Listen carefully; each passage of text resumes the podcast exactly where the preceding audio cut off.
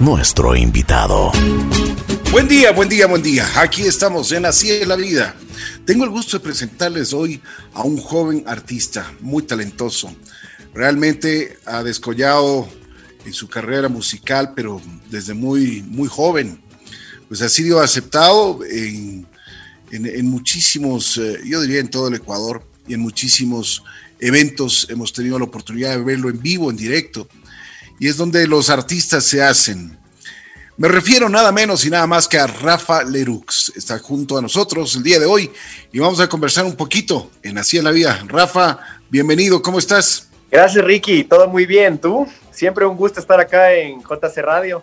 Eh, esperando hacer una, una charla chévere el día de hoy poder contarles un poquito de, de mi vida, de la música que estoy haciendo y de nuevos proyectos. Me imagino.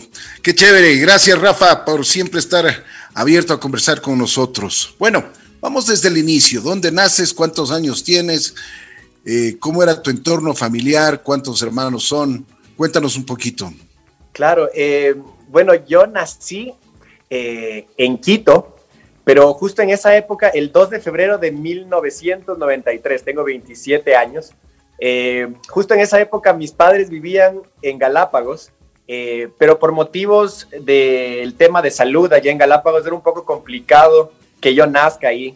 Entonces, por ese motivo, eh, mis padres viajaron a Quito, yo nací acá en Quito, y a las dos semanas de nacido, o sea, chiquitito, me llevaron de vuelta a, a Galápagos. Y ahí crecí mis primeros tres años, que creo que fue una experiencia súper, súper importante para mí y para mi desarrollo como persona. O sea, siempre me he sentido bastante apegado a la naturaleza y algo, algo que he visto en, en, en, muchos artistas y músicos es, es, justamente eso, que siempre tienen como algún background de, eh, de algún tipo de lugar en el que han vivido, por ejemplo, en, algo que tenga mucho que ver con naturaleza o, o, algo de ese tipo. Y yo a veces por ahí me pregunto si un poco el, el, el, el arte nace de ahí, ¿no? De estar tan pegado a la naturaleza, a los animales, a, a, un lugar que inspira tanto, digamos, ¿no? Entonces, eso fue, eso fue donde viví de, de pequeñito hasta los tres años. Luego por el trabajo de mi papá nos mudamos un montón por, por todo el Ecuador, estuvimos en Bahía de Caracas, de donde es mi papá. Eh, estuvimos un año en Ibarra, eh, estuvimos y de ahí nos fuimos a Guayaquil, donde hice prácticamente casi toda la primaria y la secundaria. Y es ahí creo donde empiezo a, a cogerle ya un gusto mucho más fuerte a la música. Claro, eh, claro. Y me doy cuenta que es, que es lo que me encanta, ¿no? Eh, Cuéntame una cosa, Rafa. Eh, bueno, primero, eh, ¿cuál es tu nombre original? Porque tu nombre artístico es Rafa Lerux. Uh -huh. Mi nombre es Rafael Santos ¿Ya? Romo Lerux. Romo Lerux.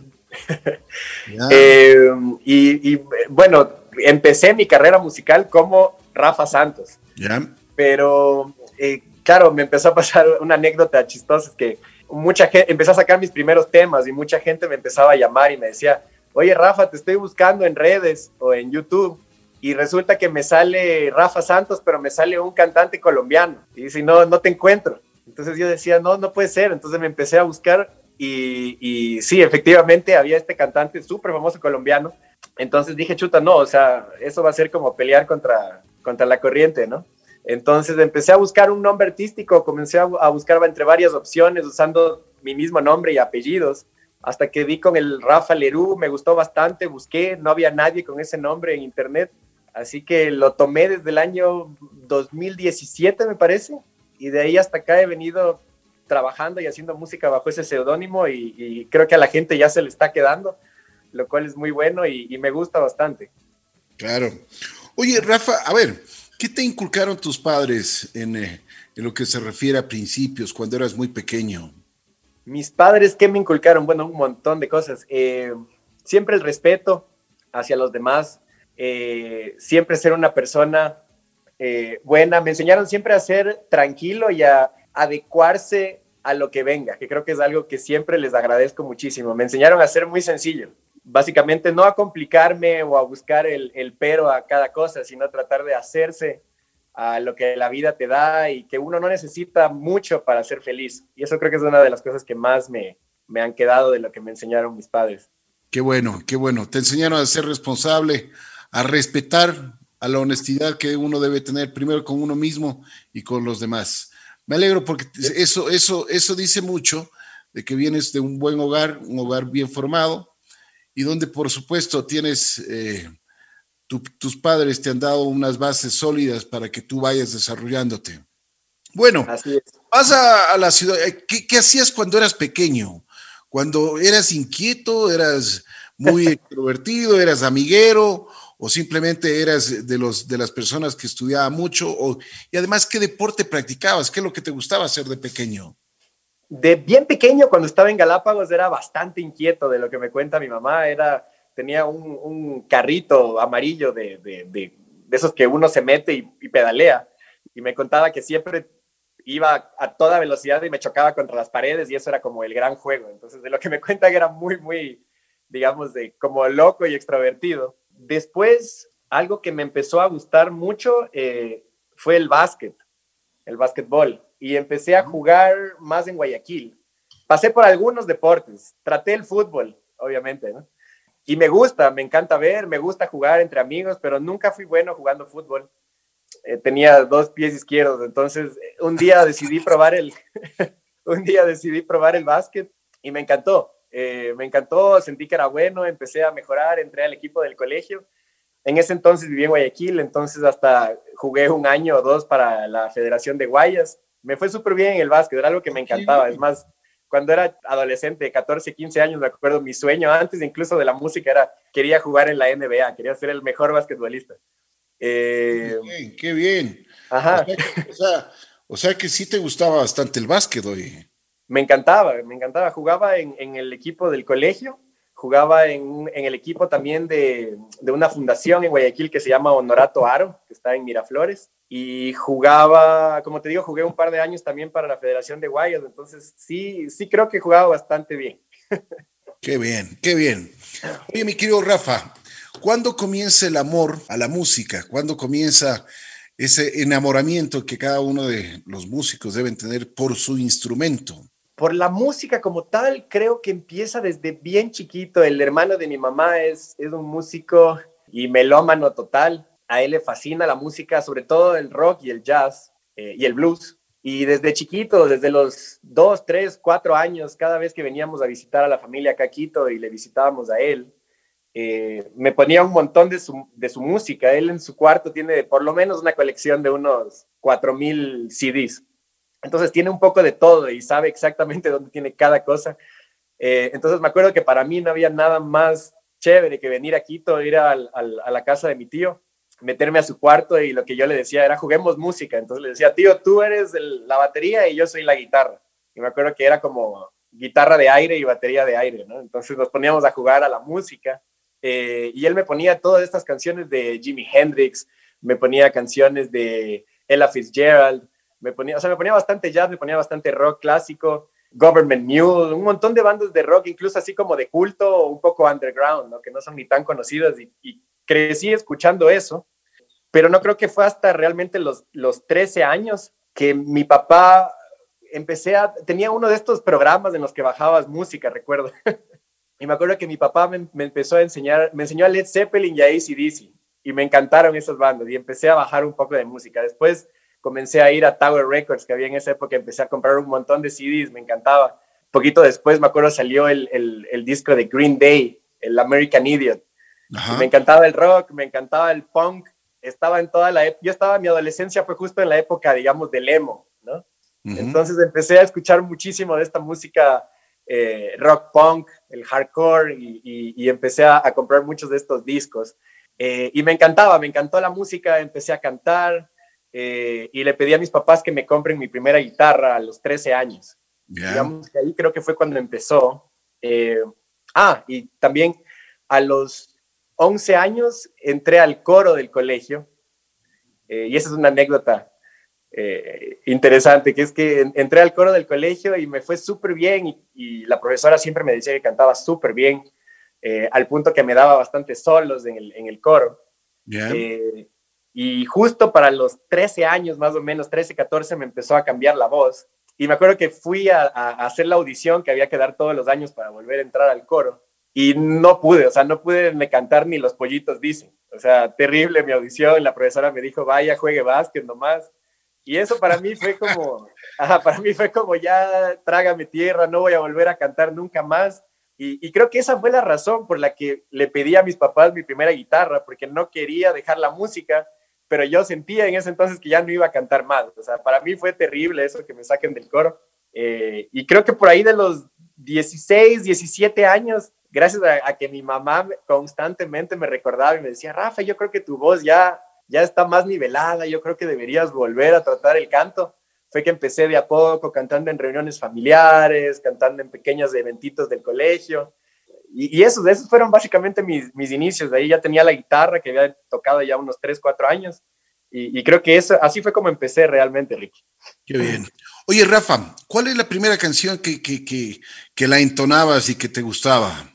La primera canción, si quieres te canto un poquito. No, no, no, es que por eso te pregunto, porque esa, era la, esa era la parte que venía y que por supuesto te iba a pedir que nos cantes. Justamente la, la primera canción que yo me acuerdo, al menos que fue la primera canción que aprendí, me enseñó un amigo del colegio que tocaba la guitarra, es Horse with No Name. Ah, de América. Ajá, es,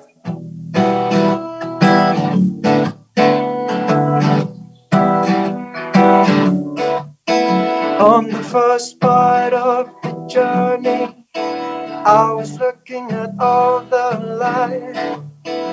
There were plants and birds and rocks and things. There was sand and hills and rings.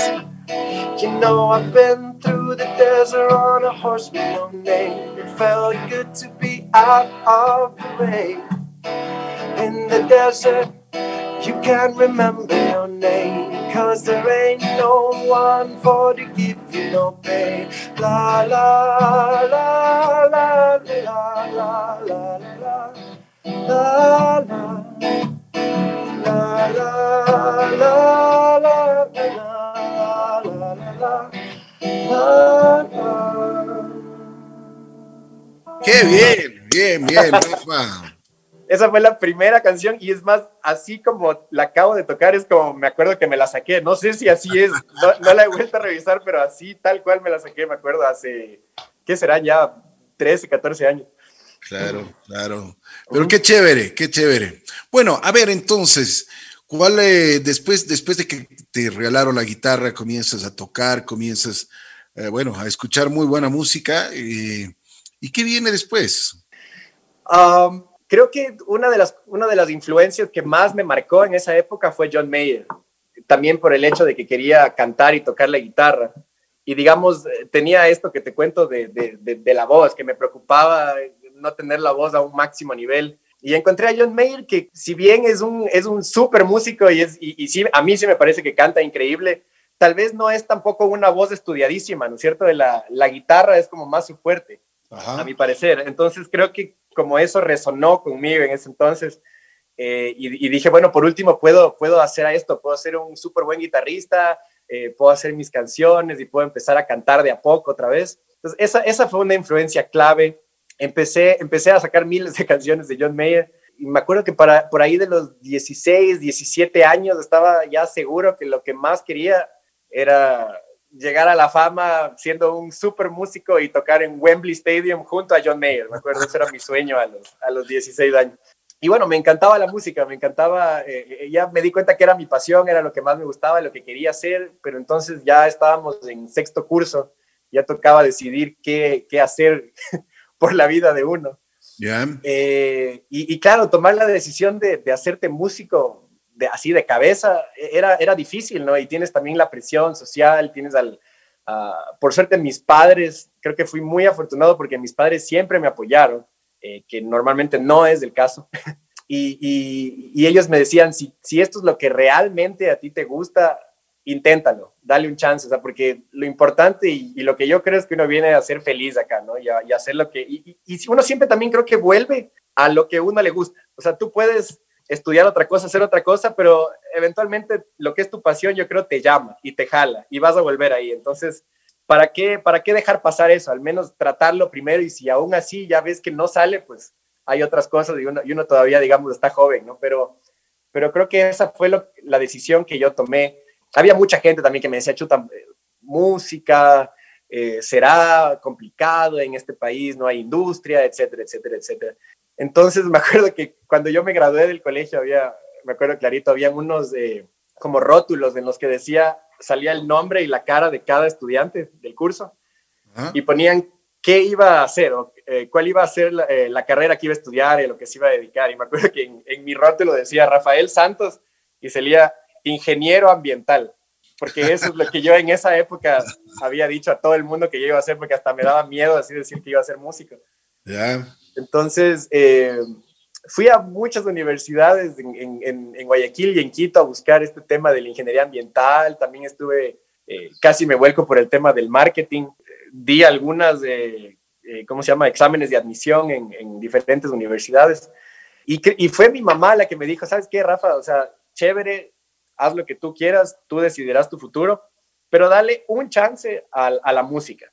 Y en ese entonces nos habían dicho que la San Francisco tenía esta súper buena escuela de música, ¿no? Ajá, entonces, eh, entonces dije, bueno, voy a tratar, pero estaba un poco así como escéptico, decía, será, no sé, qué complicado música.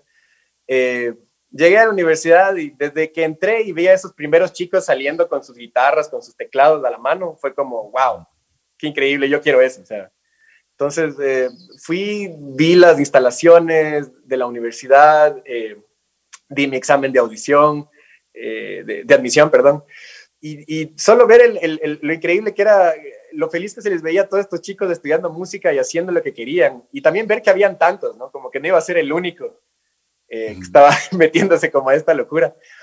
Entonces, creo que eso me, impulsó y me motivó a, a decidirme finalmente por estudiar música.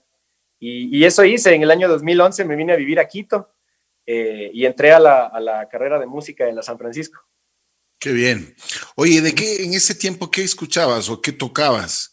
¿Qué es lo que te gustaba hacer? A ver si es que ahora que tienes eh, a la guitarra en tus manos, a ver si es que nos recuerdas.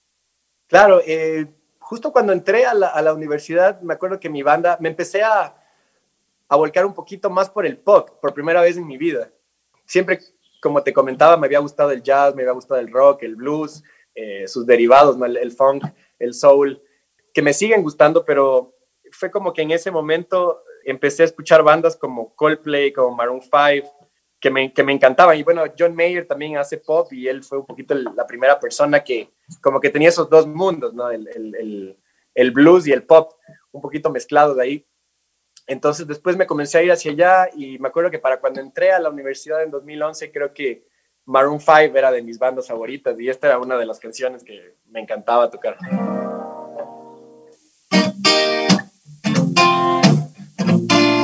Yeah, yeah.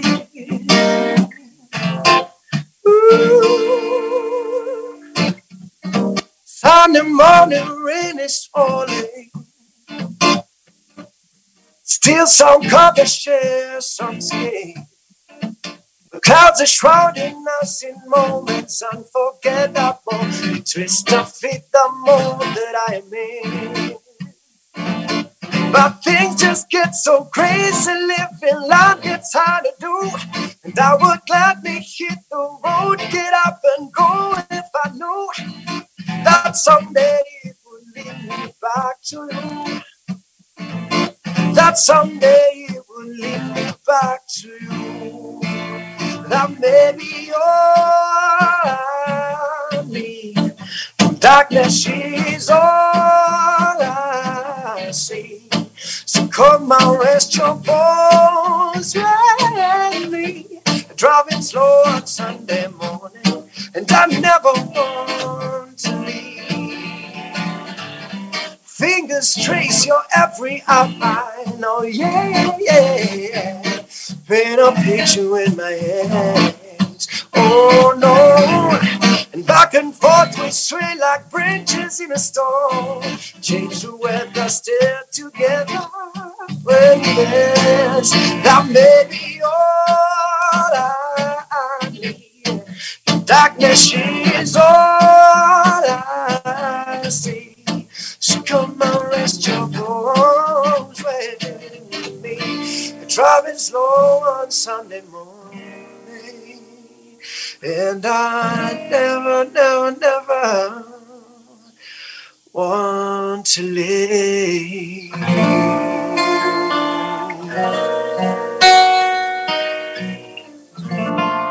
Bien, bien, bien, Rafa. Rafa Lerux. Oye, Rafa, ¿dónde perfeccionaste el idioma inglés? El inglés, eh, bueno, empezó desde casa. Eh, mis papás ambos hablan inglés. Eh, los dos tuvieron la suerte de estudiar también en los Estados Unidos, que creo que es donde ellos también perfeccionaron su inglés. y creo que siempre fue algo que, que, nos quisieron inculcar a mí y a mi hermano y enseñar a hablar inglés desde chiquitos. Entonces en la casa nos hablaban creo que bastante 50-50, o sea, nos, nos, hablaban en español, pero también nos hablaban muchas cosas de inglés, tratando así de, de, enseñarnos. Eh, creo que eso por un lado, y eh, otra cosa que creo que pudo haber influido bastante es que mis primeras profesoras, desde, ¿qué te digo? Eh, maternal, kinder, prekinder, en, en Galápagos, cuando tenía unos dos años, tenía una profesora inglesa eh, y me acuerdo que nos hablaba solo en inglés y siempre todas las clases eran en inglés. Y luego que nos fuimos a vivir a Bahía de Caracas, me acuerdo entré al colegio interamericano de Bahía y mi profesora se llamaba Nicola. Eh, no recuerdo de dónde era ella exactamente, pero también eh, hablaba en inglés y, era como nuestra profesora de, de todas las clases. Y todas las clases eran en inglés. Y digamos, al tener, creo, esa exposición en mis primeros años de vida siempre influye, ¿no? Entonces, a mí se me hace que, que, es más por eso, sobre todo por esos dos factores. Luego en el colegio, siempre fui a colegios bilingües. En Guayaquil estuve en el colegio del Liceo Los Andes, que es un colegio bilingüe y enseña muy bien inglés, pero, pero yo creo que es, es, es más tal vez por, por el lado del, del, de la infancia de bien chiquito, ¿no? Entonces yo creo que es bastante mis padres y quizás estas primeras dos maestras que tuve. Claro, claro. Genial. Bueno, Rafa, ¿cómo te fue en los estudios aquí en la, en la universidad? ¿Que eh, te, llenaron? Pues, porque es, eh, uno cree que es, por ejemplo, los estudios musicales eh, son muy diferentes a los que uno se imagina. Claro, es más, había un montón de gente que siempre me preguntaba, pero Rafa, ¿qué, qué ves? O sea, ¿qué ves en música? O sea, tocar guitarra, canto uno y ya y le decía, no, o sea, hay un, hay un montón de materias, incluso, o sea, necesitas de cuatro años mínimo para, para poder acabar todas las materias. Entonces, uh, a mí me, me, pareció una experiencia súper enriquecedora eh, estudiar música. Sobre todo me parece que es eh, por dos razones principales, que es eh, las que te da las herramientas para poder desenvolverte y poder, me parece a mí, expresar mejor tu arte o tu música, porque de otra manera siento que tal vez puedes hacer excelente música, así no hayas estudiado y puedes llegar a la fama incluso. O sea, no, no siento que, que necesitas de estudiar música quizá para, para, para ser un músico profesional o famoso. Eh, sí creo mucho en, en, el talento con el que ya viene y o nace mucha gente, pero lo que sí creo que te ayuda el, el, estudio de la música es a tener herramientas para poder eh, expresarte de la manera que tú quieras. Que ya no te veas como obligado a hacer solo esta música que es la que has oído y la que sabes hacer, sino que tengas un conocimiento amplio de todo tipo de género, que si algún día te da por tocar jazz o por pop o rock o lo que sea, sepas las bases, sepas las bases de la armonía, hayas entrenado tu oído para poder escuchar y sacar rápido canciones, eh, escuchar los licks, escuchar eh, las diferentes ideas melódicas de cuando escuchas a, un artista en un disco y poder sacarlo rápido. Eh, eso por un lado también siento que, al estudiar música abres tu abanico de posibilidades de carreras dentro de la música. O sea, ya no estás limitado a solamente tener que pegar con tu música y que eso sea lo único eh, que puedes hacer, sino que, digamos, al estudiar materias como arreglos musicales, como composición musical, como producción musical, te puedes ir también por esas ramas. Puedes componer para jingles, puedes componer para televisión, puedes componer para cualquier tipo de medio eh, audiovisual. Eh, puedes hacer arreglos para bandas, para artistas, eh, etcétera, etcétera, ¿no? Claro. Eh, y obviamente también el, para mí el, tercer tema importante es los, los contactos que uno hace, porque, por ejemplo, ahora, digamos, ya en mi vida profesional como músico, como artista y, en el mundo de los eventos y, etcétera, son toda la gente con la que trabajo y toco, el 80, 90% son amigos que hice en la universidad. y que creo que de otra manera hubiera sido más como complicado dar con ellos o conocerlos. Eh, entonces creo que eso también es una parte súper importante, el tema del, de los contactos y el networking que se hace ya estando ahí en un lugar en el que estás rodeado de muchísimos músicos y muchas veces de, de muchos de los, de, los, de los grandes o de gente que va a hacer también cosas importantes a futuro. ¿no? Claro, claro que sí. Bueno, sales, sales de la universidad, me imagino ya pues cargado de, de muchísimos conocimientos y también con mayor seguridad ya con, con tu instrumento, con tu voz. ¿Cuál fue la primera canción que, que compusiste? Y a ver si es que nos recuerdas cómo lo hiciste, en qué circunstancias fueron, fueron hechas esas notas musicales y para ver si es que lo escuchamos, porque llegó a estar dentro de las cinco mejores canciones en todo el Ecuador. Así es, Honey, ¿no? Sí, así es. Así es. Eh, esta canción, eh, después de, durante, digamos, durante mis cuatro años de estudio en la, en la San Francisco compuse muchas cosas, pero todavía como que no me sentía que mis composiciones o que mi música estaba lista o como que estaba madura. No sé si me hago entender. Y creo que le pasa a muchos artistas. He hablado con muchos músicos y como que siempre hay un momento de, su vida, al menos al principio, que sienten lo mismo, como, como que tengo estas canciones, pero aún no siento que es como una canción bien compactito, bien hechita. Entonces yo tenía como esta sensación con muchas de mis canciones y había, había hecho muchas canciones de, en el género RB y Neo Soul, que era algo en lo que yo estaba súper metido en esa época. Además, como la San Francisco tiene esta, esta como inclinación hacia el jazz, estaba buscando algo que medio junte el jazz con, con el, tema del blues y del soul. Entonces di con todos estos artistas como Alan Stone, que, que me encantan y, son de mis favoritos hoy en día. Eh, y tenía estas canciones que estaba tratando de hacer así, pero pero decía, pero, pero esto, esto soy yo, o sea, llega ese punto en el que tú como artista dices, ¿qué, qué eres tú? O sea, ¿qué, ¿cuál es tu música? ¿Cuál es tu sonido? Entonces un día me senté, justo era la época en la que estaba definiendo el, el seudónimo de Rafa Lerú, entonces dije, creo que es momento de empezar un nuevo proyecto con este nuevo nombre y encontrar mi identidad, o sea, encontrar qué es lo que, lo que yo quiero hacer y, y los géneros que quiero al menos fusionar y, y esto nuevo que quiero crear. Entonces eh, llegué a la conclusión de que lo que más me gustaba, lo que más me llenaba, lo que quería hacer, era algo que incorpore estos elementos de, blues o de RB, pero hacer pop, porque me encanta el pop y, siento que dentro del, sentí al menos en ese momento que dentro de la música que podría comercializarse un poco más de estos géneros que podrían comercializarse un poco más del pop era el que más me gustaba. Entonces, bajo esa línea dije, hagamos un, chévere pop que tenga un poco de estos elementos, ¿no? Y creo que así fue como eh, nació eh, Honey. Eh, la, la, produje con, con, mi amigo Fervaz en su estudio.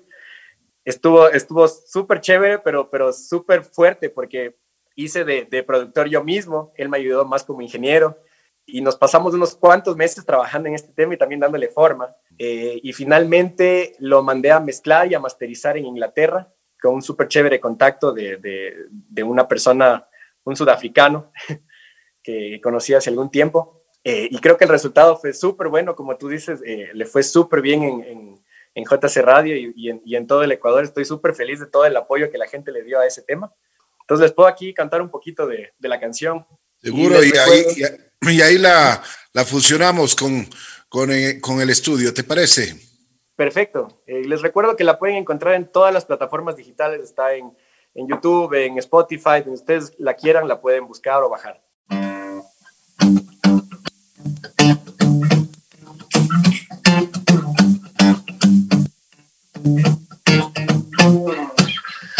for the time. I lost my, I lost my mind.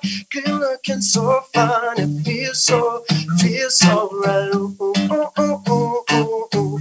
Please show me. Ooh, ooh, ooh, ooh, ooh, ooh, ooh, love, honey. Closer to the fire. I wish you, wish you were mine. Know that you've been wanting to say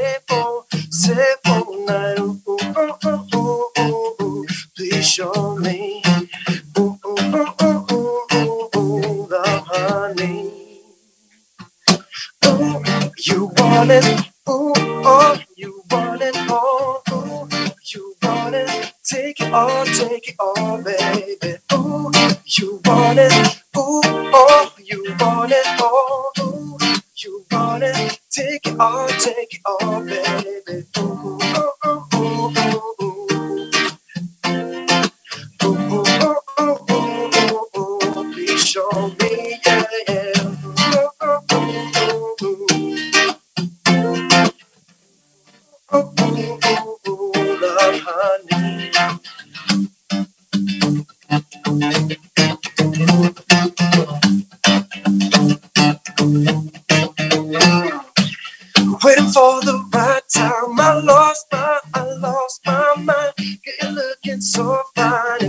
So, feels so right. Ooh, ooh, ooh. Please show me. I've been losing time. I don't know why. Ooh, you want it. Ooh, oh, you want it all. Ooh, you want it. Take it all, take it all, baby. Ooh, you want it. Ooh, oh, you want it all. Ooh, you want it. Take it all, take it all, baby.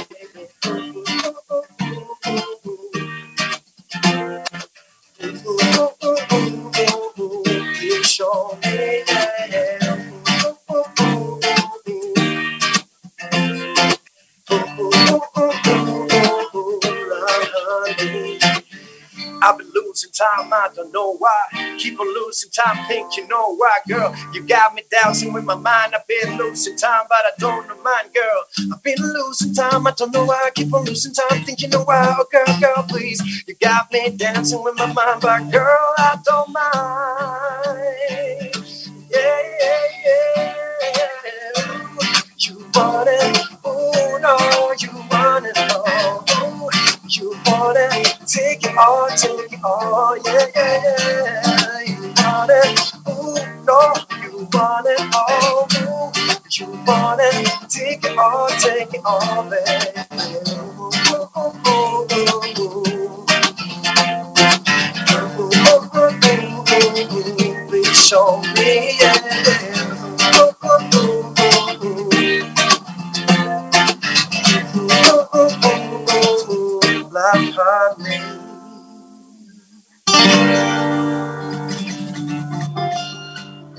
ahora sí, escuchemos la versión, la versión que ustedes la tuvieron y le han tenido durante todo este tiempo en JC Radio. Llegó a ser número uno, Honey, junto a Rafa Lerux.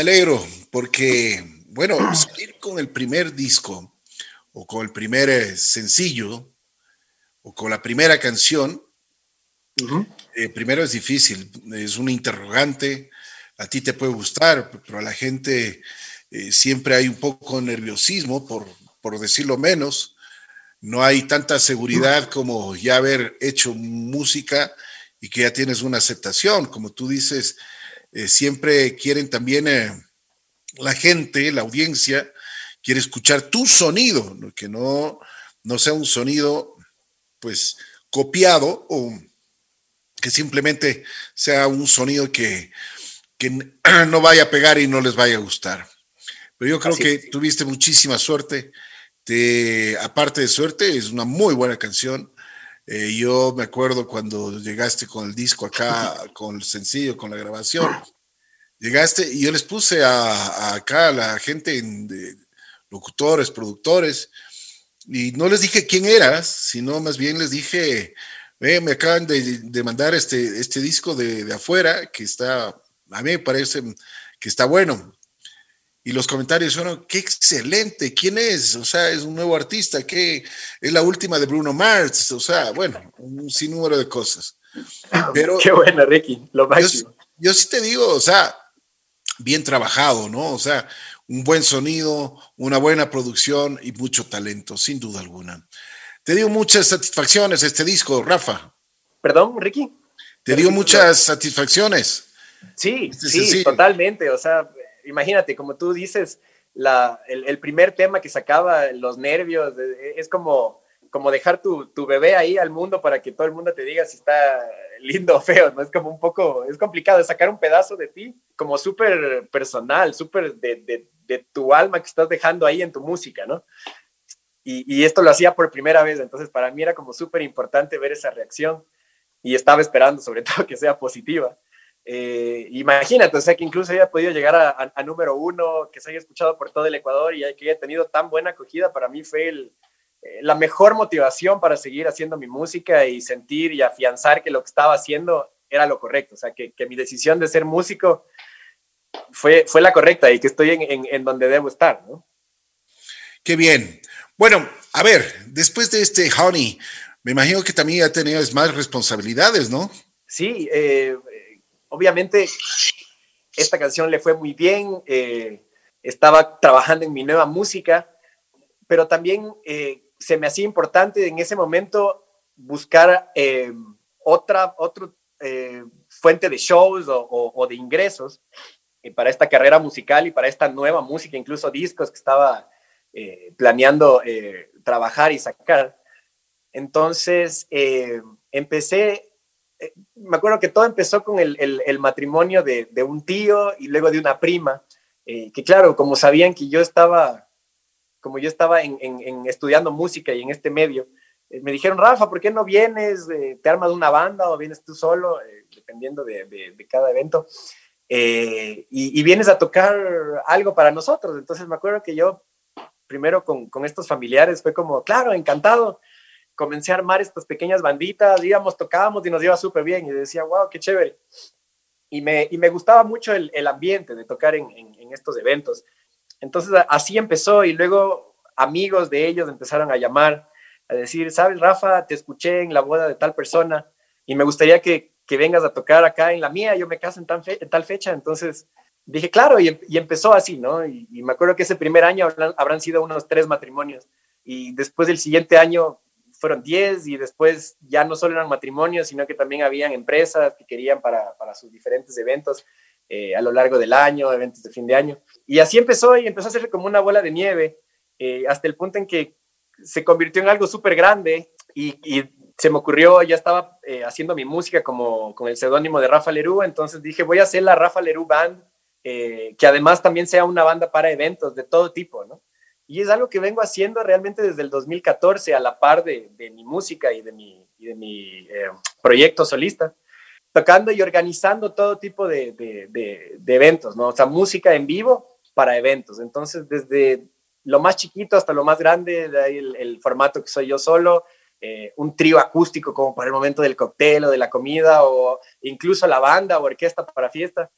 Y, me ha ido súper bien y hasta descubrí otra cosa que me encanta hacer, que es la organización de eventos. Para mí es chéverísimo y me encanta estar contactando con los músicos, armando, organizando, organizando los ensayos, eh, yendo al evento, organizando con las personas del sonido, eh, digamos, todos los pormenores para que todo salga bien, ¿no? Entonces, eso creo que es otra parte importante también como un side project que, he venido haciendo desde el 2014 eh, y que ha ido súper, súper bien hasta el, el, año pasado, digamos que con el COVID, como tú sabes, todo, todo lo que son eventos musicales y, de, y de eh, ¿cómo se llama? Eh, de acumulación de bastante gente, todo se canceló. Entonces ha sido un año bien complicado, pero, pero esperamos que, que este y, y, el próximo ya vayan mejorando.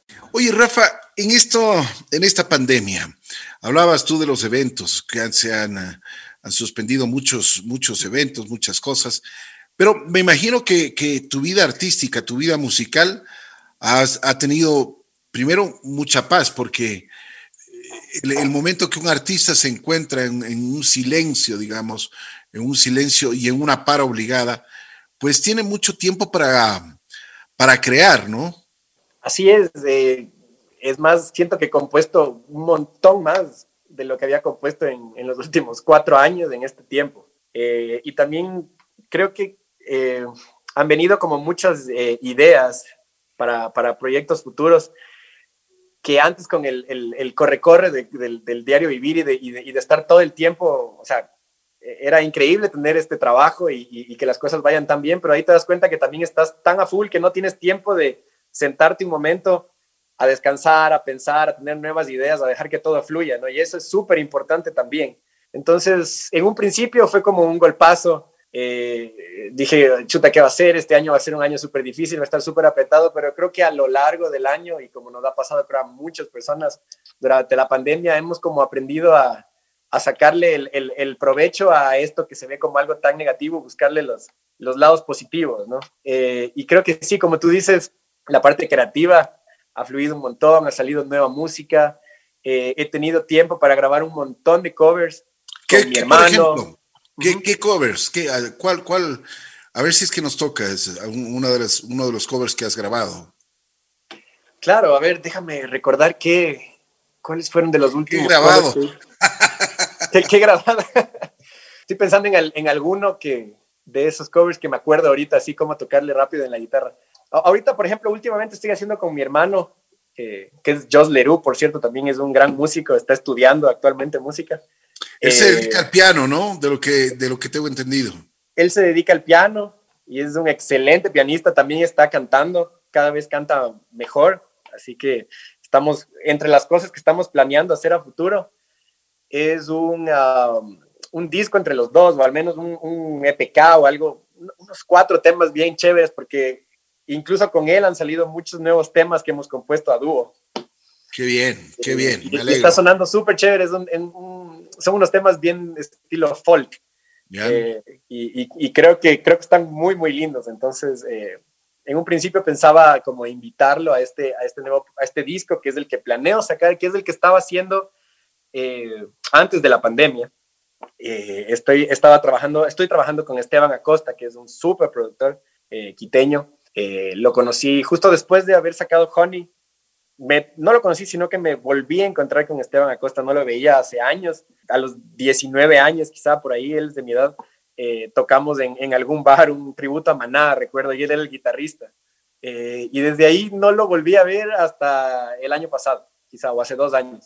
Y empezamos a hablar y me contaron que él es un gran productor, yo lo recordaba a él en la faceta de guitarrista, eh, y por eso no lo había buscado, pero me comenzaron a contar que es un gran productor, que debería hablar con él. Fui a hablar con él, me encantó su estudio, me encantó su visión, su manera de, de, producir y de pensar en la música, y me parece que es una persona que está súper, súper empapado del, del medio actual musical, de la industria actual. Entonces sabe exactamente cuáles son los elementos para hacer que, un, que una canción pegue. Creo que es muy importante para, eh, dentro de, lo que debe tener un productor. Entonces he estado trabajando con él y justo estábamos entrando al, a, hacer este disco eh, y ahí fue cuando saqué eh, Lost on You, que fue el primer sencillo. y por el tema del, del, del, COVID se tuvo que parar todo. Entonces todo, todo este año estuvo parado y ahorita estoy esperando un poquito para, para ver si ya vuelvo al estudio y retomamos ese tema.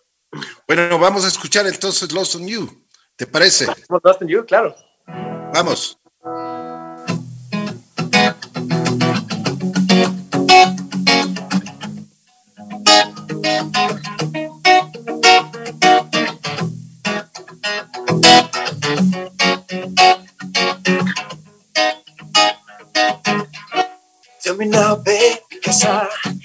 Need to find a way. Give me just one reason to get you off my mind. Into the edge and back now, a man could ever be. Baby, don't say you never felt the way I did that night. Now I'm on the road, finding our direction, looking for a place we need. Hold me just one more night. Promise that I always will. All this time I've lost on you. Wasn't sure what it meant for you. Through everything we've been through. But you said it was a lie. All this time I've lost on you. Wasn't sure what it meant for you. Through everything we've been through. But you said it was a lie. Ooh.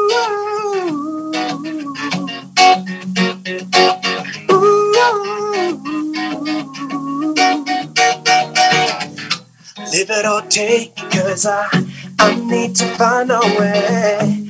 Me just one reason to get you off my mind. To the edge and back now, empty as a man could ever be. Baby, don't say you never felt the way I do tonight. Now on the road, finding a direction, looking for a place we need.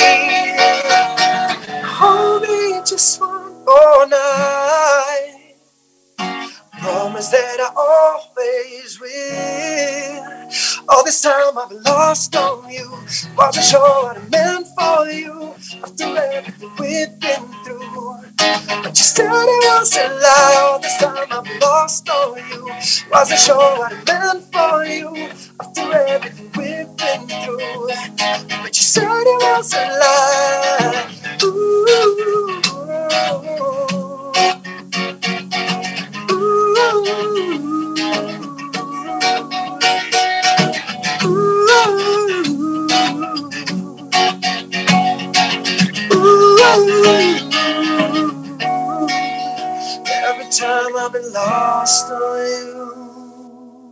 Qué bien, Rafa.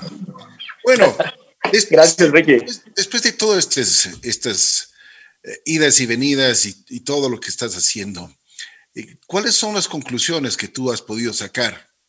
Uf, um, hay algunas conclusiones y, que te puedo compartir eh, y que creo que, que son importantes para, para saber para todos los, los, músicos o la, gente que tiene ganas de, de, estudiar música o de lanzarse a, la, a, una carrera en música acá en el Ecuador, que, que de verdad es, es, es, complicado, es difícil, pero lo que les puedo decir es que primero, como te contaba antes, sigan, sigan sus sueños, hagan lo que les haga felices. Creo que es súper importante, súper, súper importante, al menos primero, antes que nada, lanzarte a a tratar de lograr eso que tanto te hace feliz y quieres hacer, porque después siempre te va a atormentar, o sea, es como un fantasma que te va a seguir de, que, y si, si, me hubiera lanzado, si yo, por, ejemplo, creo que yo estaría así si no hubiera estudiado música, o sea, este, todos los días me preguntaría, ¿será que me hubiera ido bien? Yo creo que sí me hubiera ido bien, tengo todas estas canciones, me encanta, es lo que más me gusta, ¿será que lo que estoy haciendo ahorita me llena? Entonces, primero que nada,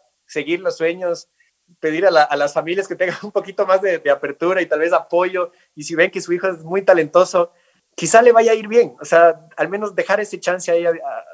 creo que ya no es tampoco el, el Ecuador de, hace muchos años. Ah, ahora hay todas estas escuelas de música, estas carreras de música, eh, siento que se toma la música más, un poquito más eh, también eh, de manera un poco más seria, en, el sentido de que hay, hay en, la, en la visión de muchas personas del músico es como zarapastroso, así, no se baña, tiene el pelo largo, está como es súper bohemio, se pasa tomando, lleno de vicios, o sea, como que el músico es lo peor y, y eso se ha visto traducido también eh, incluso en, los eventos a los que yo he ido, o sea, la gente tiene tan metida esta como cosmovisión del músico que, que, siempre, nunca falta el comentario de, y, vendrán bien vestiditos, ¿no? O, harás que se... harás que vengan bien cogiditos el, el, pelo. O, no, no, te puedo creer, tanto así. sí, sí, o sea, a mí muchísimas veces me han dicho en, muchos eventos como, y verás que, que, que, estén bien vestiditos y como bien así caladitos, o sea, y es como, wow, o sea, y yo digo... Es una falta de respeto, es una falta de respeto total. El músico es un profesional, es como un doctor, como un ingeniero, como un arquitecto. El músico, o sea, discúlpeme, pero eh, esto hay que decirlo. Eh, si las personas se han dedicado a la música, han estado, pues tienen su talento y han abierto ese don que Dios nos ha entregado a cada uno de nosotros. Si es en la parte musical, pues qué mejor, pues hay que apoyarlo, hay que... Y también los músicos tienen que dignificar su profesión, ¿no? O sea, si van a un evento, pues eh, por supuesto, tocar su música, su arte, pero como tú dices, eh, el, concepto, el concepto está completamente equivocado, para mi modo de ver.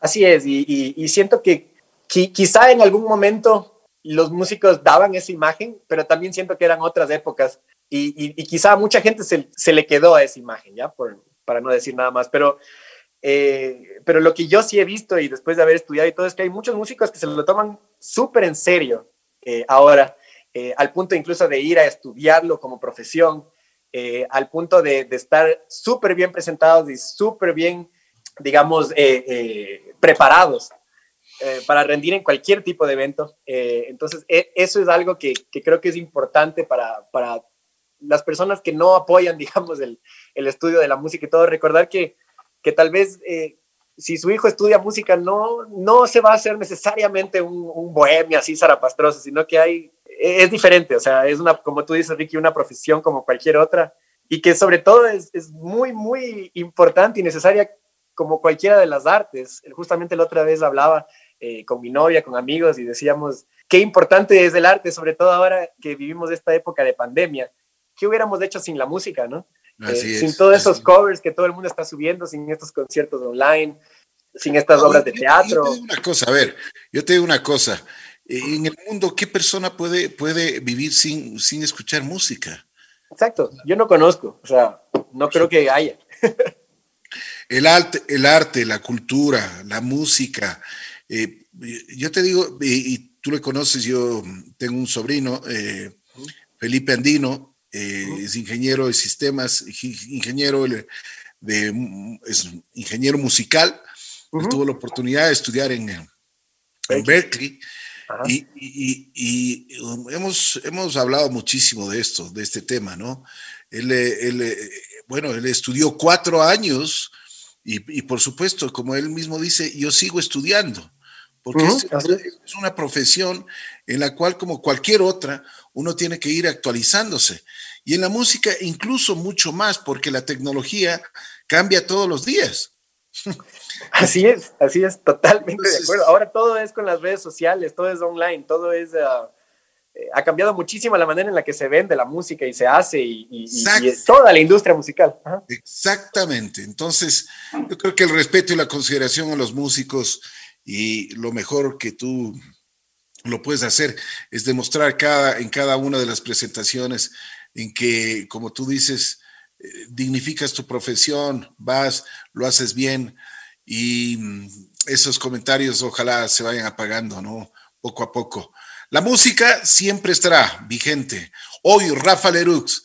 A ver, Rafa, nos, ya se nos está cortando el tiempo. ¿Qué canción eh, quisieras tocar a la gente, al público que te está escuchando en todo el Ecuador? Claro, eh, ¿qué te parece, Ricky? Te quería comentar ah, justo uno de los proyectos que estoy trabajando ahora y por pedido de mucha gente es, eh, me, me, me preguntan muchísimo si también hago música en español.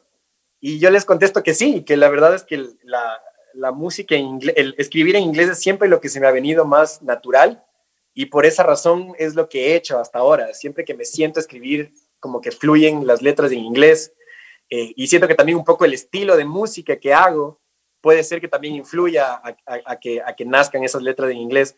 Pero, siempre le cuento a la gente que también tengo música en español eh, y es algo que estoy pensando ahorita eh, muy seriamente si este próximo disco va a tener como un lado A y un lado B, en el que va a tener un lado A en inglés y un lado B en español, o sacar este primer disco en, inglés y después este disco en español, porque la, música que hago en español es bastante diferente y eso, bueno, es algo que sigo trabajando ese concepto, pero, pero me gustaría ahora poder eh, mostrarles a todos una nueva canción que tengo justamente que está en, en, en español, a ver qué les parece. Vamos. Es algo bastante diferente a lo que usualmente he hecho.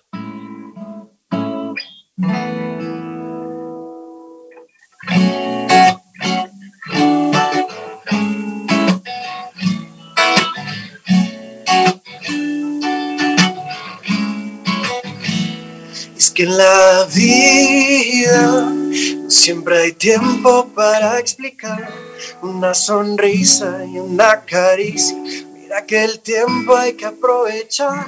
Es que en la vida no siempre hay tiempo para explicar.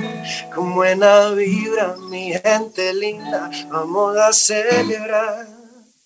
Y aunque me dicen que me ven cantando, que me ven bailando por ahí, y que no es posible que alguien sea tan feliz, amigo, yo te digo, esta es la receta y escúchala completa. Es muy sencillo cuando viene desde el corazón.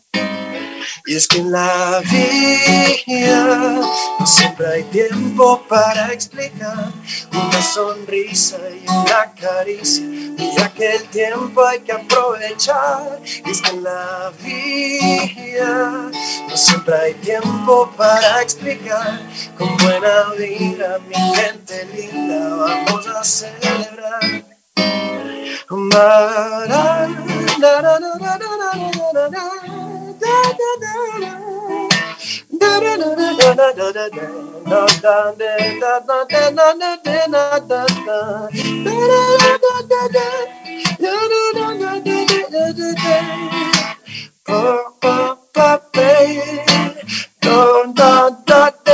Es que en la vida siempre hay tiempo para explicar una sonrisa y una caricia. Mira que el tiempo hay que aprovechar. Es que la vida no siempre hay tiempo para explicar. Buena vida, mi gente linda, vamos a celebrar. Bien, Rafa. Qué bien. Espero que, bueno, sigas desarrollando todas y cada una de las habilidades que tú tienes como músico y como ser humano. ¿Cómo está el entorno tuyo? ¿Cómo está ahora? Eh, ¿Estás con novia? ¿El corazón está bien? ¿Las pulsaciones están bien? ¿Qué pasa? ¿Ah? Porque además, además, bueno, las chicas dicen que eres muy pintón. Gracias, Ricky. Eh, sí. Eh, Eso dicen estoy... las chicas, por si acaso. Eh, sí, eh, tengo novia, eh, se llama Estefanía Gordillo, es cantante también. ah, ya. Yeah. Es, es, es, una súper artista, súper cantante. les invito a que la busquen en redes sociales. Tiene una música, ella también produce con Esteban Acosta. Es más, por eso la, la, la conocí. Ella estaba produciendo justamente un tema que se llama Un Solo País. De verdad les recomiendo que lo vayan a buscar. Es una canción hermosa sobre la unidad de todos los ecuatorianos. Eh, Oye, ahora Rafa, es... pero a ver, a ver, a ver, a ver. Rafa, hagamos, un, hagamos una, hagamos un uh, paréntesis y le ponemos la canción. ¿Te parece? Escuchemos. Claro, increíble. Se llama Un solo país de Steffi Gordillo. Vamos. El despertar con tus montañas y lo dulce de tu caña es el complemento justo al café de mis mañanas. Sea verano, sea invierno, llevo un paraguas desde luego. Es muy probable que sorprenda cualquier hora un aguacero.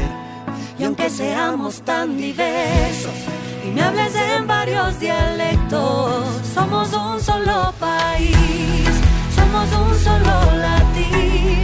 Seas serrano, seas costeño, lo importante es la raíz. Seas de Galápagos o del bosque amazónico,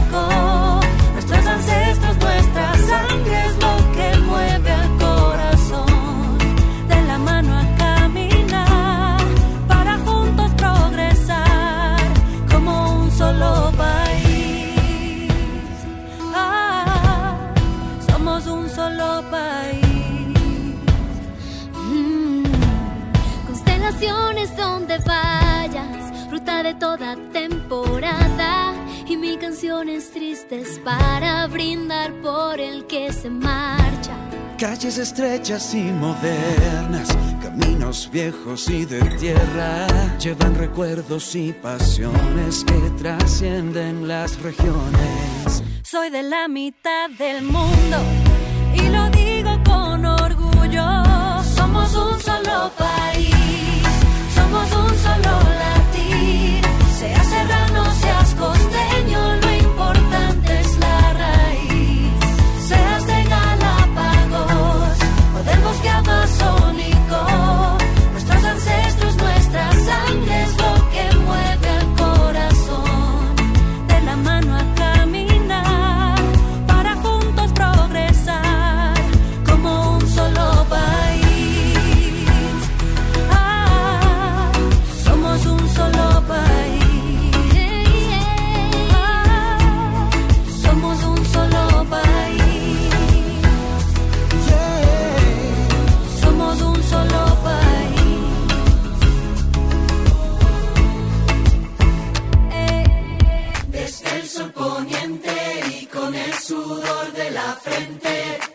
gente no se cansa, si cae se levanta y está siempre sonriente.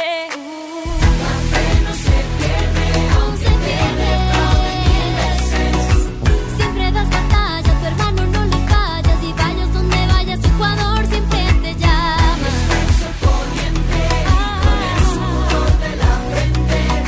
Mi gente no se cansa, si cae se levanta y está siempre sonriente.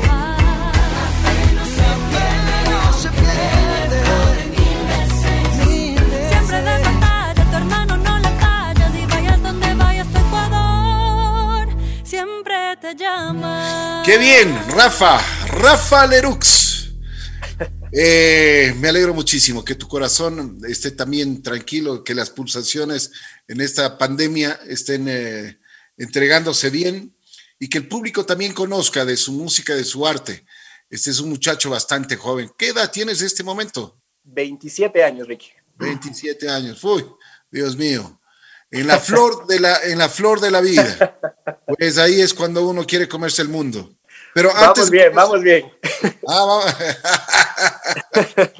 Mi querido Rafa. Bueno, terminemos con, eh, con un par de canciones. ¿Te parece? Claro que sí. ¿Con qué vamos? A ver, a ver, ¿con qué vamos? ¿Con qué vamos? Déjame pensar algo chévere. Con, lo- con- con la última canción que nos, que nos entregaste, ¿te parece? eh, bueno, Lost in You fue la, la última que saqué. Ah, tengo ahora esta nueva. Déjame pensar. Ah, quizá puede ser algún cover chévere. Encantado, con mucho gusto. ¿Y sabes qué? Oye, una, una cosa, Rafa, antes, de, antes de olvidarme. Eh, tu hermano, estás haciendo música con tu hermano. Así es. A ver, sí, sí me gustaría que también el público conozca de las habilidades que tiene tu hermano en el piano y tú en la guitarra y, y las voces. ¿Te parece? A ver, ¿qué, qué, qué grabación me podrías dar para que el público escuche? Tengo un, ah, tengo un par de videos que están en mi Instagram de los últimos covers que he hecho con él. ¿Ya? eso es lo que tengo, digamos, grabado con él. De ahí ¿Cuál, tengo, cuál, cuál podría ser para, para, para que el público pues se dé más o menos una, tenga una visión de lo que están haciendo? Tenemos, por ahora tenemos un cover subido de la canción Blinding Lights, súper pequeño, de un minuto, justamente hecho como para Instagram. Estamos ahorita haciendo eso, subiendo cada, cada domingo, estamos subiendo un cover de un minuto justamente de un tema o algún jam session en el que él toca el, el teclado y yo la guitarra. Perfecto, Entonces vamos a escucharlos. Vamos a escucharlos. A los hermanos Lerux, pues está sonando. Vamos.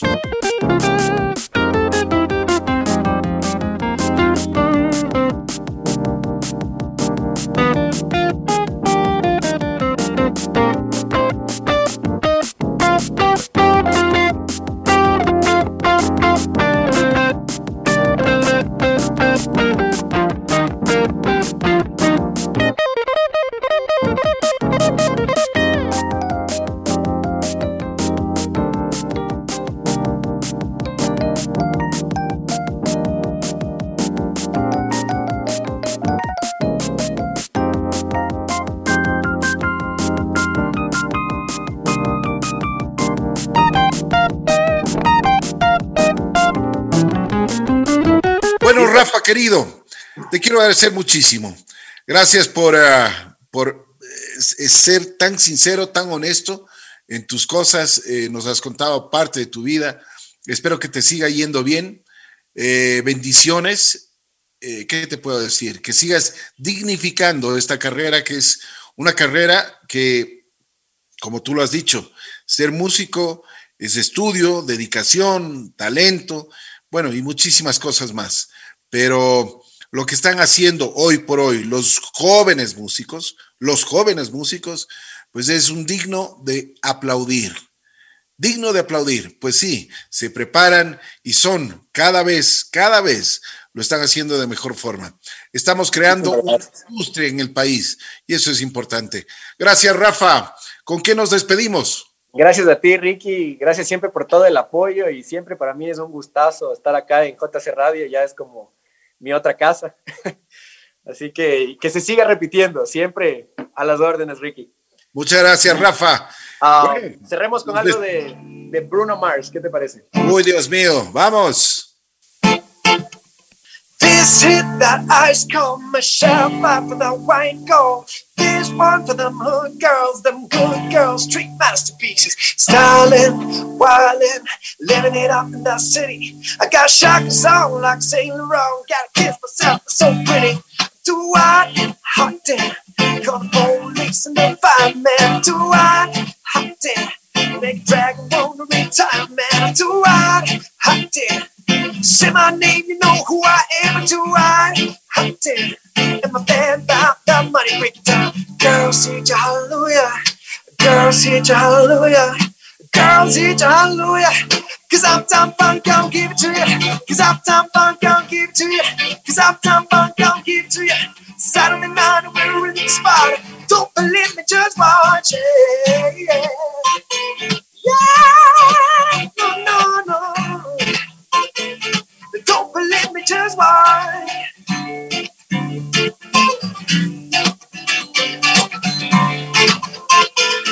Don't believe me, just watch.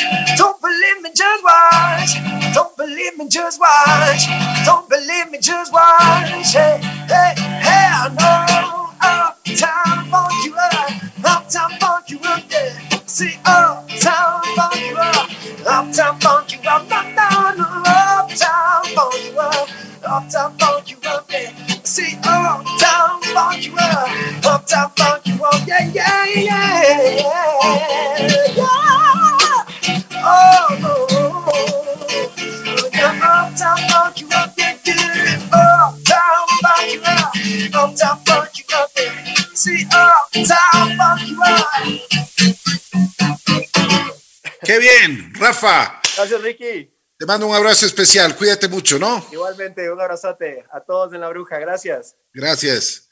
Rafa Lerux estuvo aquí en nuestro programa. Así es la vida.